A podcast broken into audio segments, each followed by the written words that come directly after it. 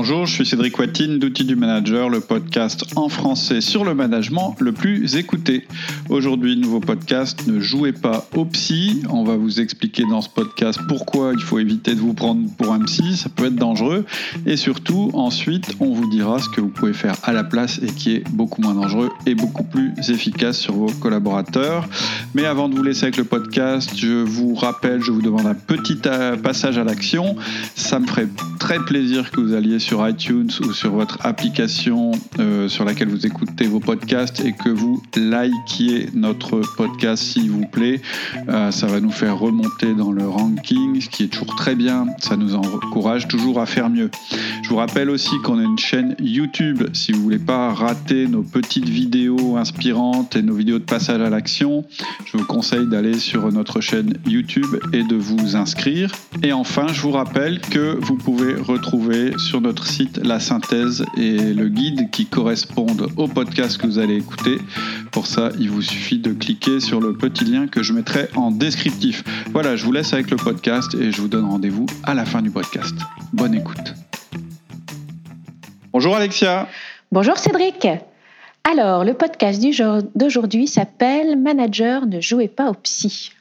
Oui, en fait, j'ai décidé de faire ce podcast parce que je vois beaucoup de littérature, ça fait un moment hein, que, ça, se fait, euh, beaucoup de littérature qui parle du manager en tant que psy. Il suffit de faire une recherche Google, hein, vous tapez euh, manager et psy, et puis vous allez tomber sur, euh, par exemple, un livre qui s'appelle Le manager est un psy, la psychologie et le, et le management.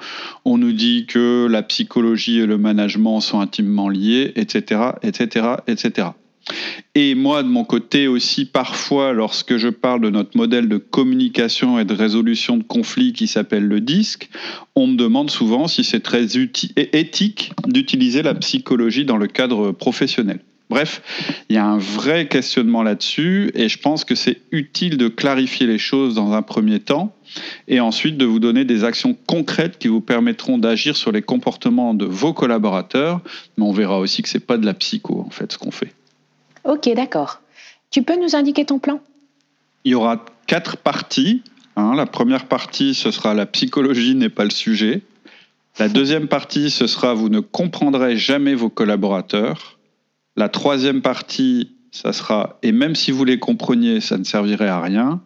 Et dans la quatrième partie, on verra comment faire du coup pour influencer nos collaborateurs et on évoquera trois outils majeurs. On évoquera le feedback, le flow et euh, le modèle disque.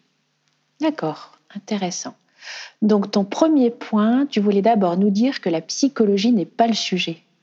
Oui, en fait, très clairement, la première chose que je voudrais dire, c'est qu'en tant que manager, la psychologie, c'est pas votre sujet principal et c'est même pas votre priorité ou même l'outil que vous allez utiliser pour résoudre vos problématiques, obtenir de la performance de la part de votre collaborateur. En fait, votre problématique à vous, en tant que manager, elle est assez simple à énoncer en tout cas, c'est d'obtenir de la performance en influant sur les comportements, c'est-à-dire les actions de vos collaborateurs. Hein, quand on parle de comportement euh, chez Outils du Manager, ça veut dire les actions de nos collaborateurs. Et à chaque fois que vous allez vous éloigner de ce principe, c'est-à-dire d'obtenir de la performance en influant sur les comportements, vous, allez risquer de vous perdre. Donc le premier point, c'est attention, dès que ça commence à parler de psycho, le risque, c'est de se perdre parce que ce n'est pas votre sujet. Surtout qu'on nous incite souvent à trouver les clés pour comprendre nos collaborateurs. Exactement. Et l'argument en fait majeur derrière toute cette histoire de psychologie, c'est que si nous comprenons les motivations internes, les jeux d'affect de nos collaborateurs, leurs désirs, leurs peurs, nous allons pouvoir identifier ce qui les fait agir. Comme si, en fait, ça allait un petit peu nous donner les clés de leur royaume. Et en fait, ça paraît logique. On comprend leurs motivations, on comprend leur moteur intérieur, et donc on peut agir dessus pour les changer et les aligner avec la bonne manière de penser, et une fois qu'on aura modifié cette manière de penser, du coup, ils vont agir conformément à ce qu'on veut, puisque la pensée précède l'action. Et donc tout ça, ça paraît logique. Mais pour moi, c'est une mauvaise idée, et je vais vous expliquer pourquoi. Ok. Alors, euh, ta première clé de compréhension, c'est de dire qu'au lieu de se poser la question du comment, c'est beaucoup plus intéressant de se poser la question du pourquoi. Oui, et y compris pour nous. Le premier biais, en fait, dans ce qu'on vous dit, lorsqu'on vous dit qu'il faut utiliser la psychologie, c'est de confondre la fin et les moyens. Qu'est-ce que vous voulez vraiment? En fait, ce que vous voulez, votre objectif dans l'entreprise, c'est obtenir des résultats. C'est ce pourquoi vous êtes là. Et pourquoi c'est votre objectif? Bah Parce que c'est ce qu'attend l'entreprise. Cette entreprise qui vous a donné un pouvoir hiérarchique sur vos collaborateurs. Elle vous l'a donné pour que vous obteniez des résultats, pas pour agir sur les pensées des personnes. Alors c'est vrai qu'en tant que manager, notre rôle, c'est de faire en sorte que nos collaborateurs soient performants. Mais mmh. quand on est orienté personne, on est quand même hyper sensible au fait qu'ils se sentent bien au travail. Tout à fait. Et, et c'est sûr. Mais ce qui ne va pas, c'est que certains managers vont réagir quand je leur parle d'obtenir des résultats en me disant oui, mais en fait, moi, ce qui m'intéresse, c'est le bien-être des autres. En fait, mon but ultime en tant que manager, c'est que les gens soient bien. Et je trouve ça très beau, mais c'est pas le but de l'entreprise. Il faut toujours revenir au but de l'entreprise. Le but de l'entreprise, la raison pour laquelle elle vous a confié du pouvoir, c'est d'obtenir des résultats. Et d'ailleurs, si on regarde les profils disques, hein, le disque c'est notre modèle qui permet de voir comment les gens communiquent et aussi euh, de voir leur comportement en général, on sait qu'il y a 50% des profils qui sont orientés vers les tâches et 50% des profils qui sont orientés vers les personnes. Donc, quand un manager me dit que ce qui l'intéresse, c'est le bien-être dans l'entreprise, je me dis tout de suite, tiens, lui, il est probablement plutôt I, influent ou stable, puisque ce sont les deux profils qui sont orientés personne, et il est probablement pas tellement D dominant ou C consciencieux. Ça me donne une information sur cette personne, puisqu'il me dit que ses aspirations sont celles-là, ça veut dire qu'il est orienté plutôt personne, c'est évident. Hmm. Mais je me dis aussi immédiatement, attention avec ce discours, parce qu'il n'est pas en phase avec les buts réels de l'entreprise. Puisque ce que vise une entreprise, sa raison d'exister, ou plutôt même sa survie, c'est la performance, pas le bonheur des gens. Alors je sais qu'il y a des formes d'entreprise qui euh, sont plus orientées sur le bonheur des gens, mais si elles ne génèrent pas de résultats, si elles ne génèrent pas des comportements qui sont orientés performance, elles vont pas durer longtemps. Hmm. Et donc, est-ce que ça veut dire pour autant qu'un manager de type D dominant ou C consciencieux a de meilleurs résultats que les managers de type I ou S? Pas du tout. Et un D et un C, d'ailleurs, ils vont être bien meilleurs managers le jour où ils vont avoir ce déclic qui est de se dire, OK, moi ce que je veux, c'est obtenir des résultats. Pour obtenir des résultats, il faut que je fasse faire des actions à mes collaborateurs.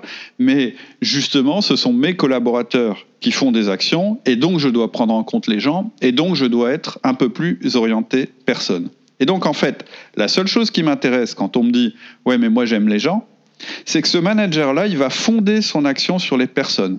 Ça va être un très bon manager si à la fois il réussit à jouer naturellement son rôle, c'est-à-dire son rôle naturel, et qui comprend que le but, ce sont des résultats concrets, pas juste une bonne ambiance ou ce genre de choses. C'est-à-dire qu'il entretient une belle relation avec ses collaborateurs pour obtenir des résultats.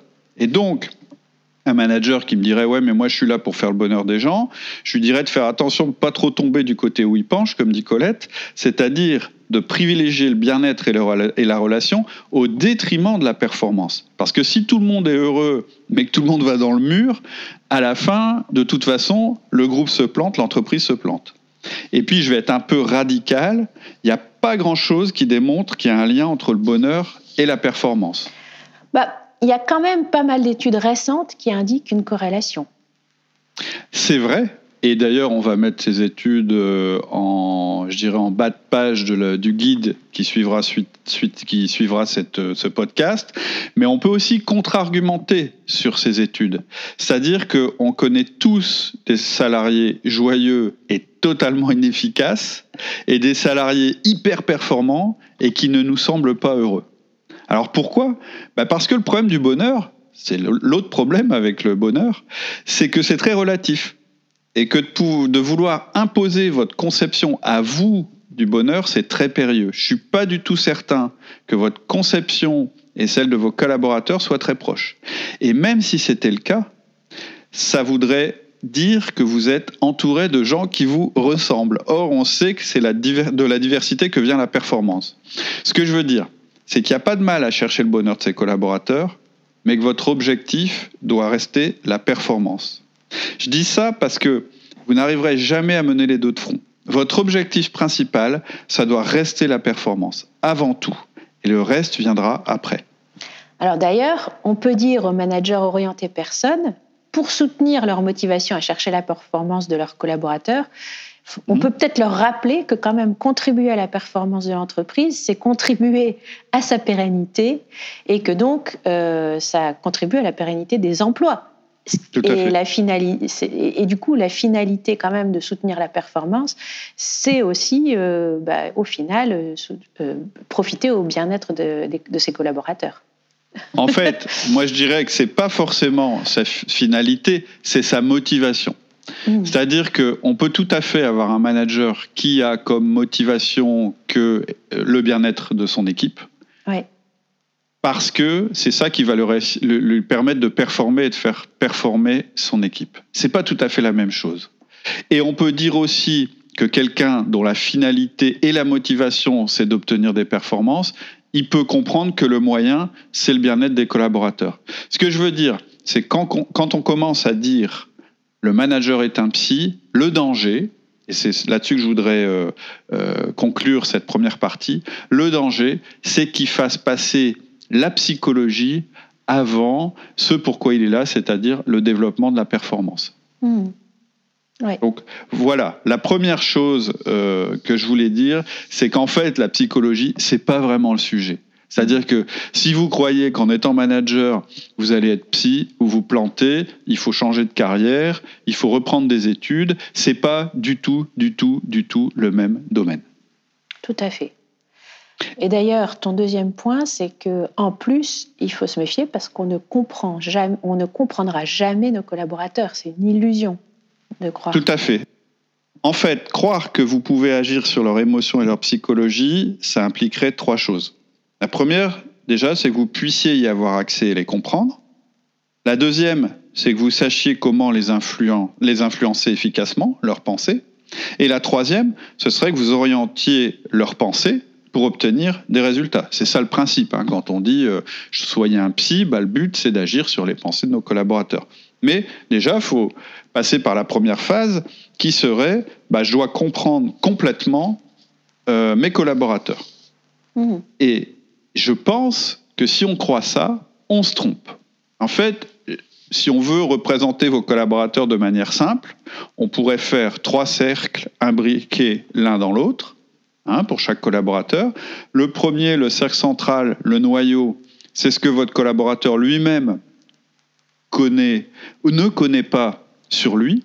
Ce sont ses peurs, ce sont ses désirs intimes, c'est la résultante de ses origines et de son histoire. On va dire c'est son, disque dur. Ensuite, un peu plus en périphérie, ce sont ses pensées, ses émotions, ses motivations personnelles, d'ailleurs qu'il va exprimer ou pas. Et puis, le dernier cercle, ce sont ses comportements, c'est-à-dire ce que vous voyez vous. Et en fait, effectivement, votre perception à vous, euh, réelle, physique, elle s'arrête vraiment à l'extérieur du cercle. Tout ce que vous pouvez voir, c'est ce qu'ils font, tout ce que vous pouvez entendre, c'est ce qu'ils disent, et tout le reste, vous pouvez essayer de le deviner. Mais pour une raison inconnue, on nous dit qu'en observant ces choses-là, on peut deviner ce qui se passe à l'intérieur de notre collaborateur. Et donc, à travers ce que vous allez observer de votre collaborateur, vous vous dites, je sais ce qui se passe à l'intérieur et comme je sais ce qui se passe à l'intérieur, je vais pouvoir agir dessus. Le problème, c'est que c'est faux. Votre collaborateur lui-même, c'est ce que je disais tout à l'heure, il ne sait parfois même pas pourquoi il fait telle ou telle chose, et pourtant, lui, il vit en permanence avec lui-même. Donc ça devrait être celui qui est le plus renseigné sur lui-même. Oui, et d'ailleurs, même un psy n'accepte jamais totalement à son patient. Oui, tout à fait. Et même pour accéder à la partie qui l'intéresse, je pense que ça lui prend des années euh, pour un psy, pour comprendre son patient, des années. Et encore, le patient, en plus, là, dans ce cas-là, il est d'accord pour s'ouvrir complètement. Il fait en général une demande consciente parce qu'il a détecté un problème chez lui qu'il aimerait régler. Donc ce n'est pas forcément votre cas. Votre collaborateur, il n'a pas forcément envie euh, entre guillemets, de vous donner les clés de son royaume, et je peux le comprendre. Oui, ça pose une question éthique, de toute façon. Complètement, complètement. Ça pose une question éthique, et même si vous voulez vous abstraire de l'éthique, vous pourrez jamais forcer quelqu'un à vous ouvrir les portes de son royaume. Et c'est pour ça que je vous le déconseille. Et même si vous aviez réuni les deux conditions, c'est-à-dire que l'observateur est un professionnel et l'observé est involontaire, vous serez jamais vraiment sûr de vous comprendre. Et en plus, on n'a pas qu'un collaborateur, on en a plusieurs. Exactement. Vous avez, par exemple, on va dire, vous avez huit collaborateurs. Hein. Une équipe qui fonctionne bien, c'est entre, euh, entre 5 et 8 personnes. On a fait un podcast là-dessus. Donc, multiplier mon petit dessin avec mes trois cercles par 8, ça multiplie donc la complexité par 8. Mais c'est encore pire que ça c'est que ces huit-là, ces huit planètes, on va dire, elles doivent tourner ensemble harmonieusement et elles ont des interactions entre elles. Ça, c'est votre job. Et quand on a huit collaborateurs, en fait, on a 28 interactions potentielles. C'est le principe de relation exponentielle que j'expose en séminaire et qui est souvent un déclic pour certains managers qui voudraient faire du management naturel. C'est-à-dire que très régulièrement, moi en séminaire, j'ai des gens qui me disent oui, mais ces outils, c'est bien, etc. Mais on se voit toute la journée, donc en fait, moi, je préfère faire du management naturel en appliquant certains principes. Pour moi, c'est naïf et inefficace. Ça marche pas. Pourquoi je dis ça? Parce que le management, c'est pas naturel. Et comme c'est pas naturel, on a besoin d'outils efficaces pour être certain de ne pas se tromper. Mais ça, c'est un autre débat. Ce que je veux souligner pour l'instant, c'est la complexité du truc. C'est-à-dire qu'en fait, c'est comme si vous avez vos, huit planètes et votre job, c'est déjà de faire qu'elles tournent ensemble et qu'elles aient des interactions qui amènent à une action coordonnée et positive dans l'entreprise. Donc vous imaginez si en plus ces huit planètes, vous deviez forer jusqu'au centre de chaque planète pour comprendre comment elle fonctionne et ensuite ressortir pour l'influencer et ensuite faire que cette planète, à travers votre influence, elle tourne bien avec les autres. Moi, je pense que vous n'êtes pas formé pour ça vous avez beaucoup d'autres trucs à faire, parce qu'en particulier, il y a un mythe, hein, le mythe du manager qui fait que du management. En général, un manager, il ne fait pas que du management. Il fait aussi de la production individuelle, des contributeurs individuels. Donc vous n'avez pas la compétence et vous n'avez pas le temps pour accéder au monde intérieur de vos collaborateurs. C'est mon deuxième argument. Vous ne comprendrez jamais vos collaborateurs parce que vous n'en avez pas la compétence c'est pas ce qu'on vous demande, hein, donc vous ne serez pas formé là-dessus par votre entreprise. Et même si vous étiez formé, vous n'avez pas le temps d'analyser leurs pensées les plus intimes. Et puis, euh, l'autre argument, c'est de dire, bah, ils n'ont pas forcément envie de s'ouvrir à vous, et vous ne pouvez pas l'exiger d'eux. Voilà, c'est tout pour aujourd'hui. Très rapidement, vous aurez la suite du podcast. On abordera un premier outil majeur pour agir efficacement sur vos collaborateurs. En attendant, vous pouvez nous retrouver sur le site www.outildumanager.com. Vous pouvez faire des commentaires. Je réponds à tous les commentaires. Vous pouvez aussi aller sur notre chaîne YouTube. Parlez-nous, communiquez avec nous. Je réponds absolument à tout. À bientôt. Au revoir.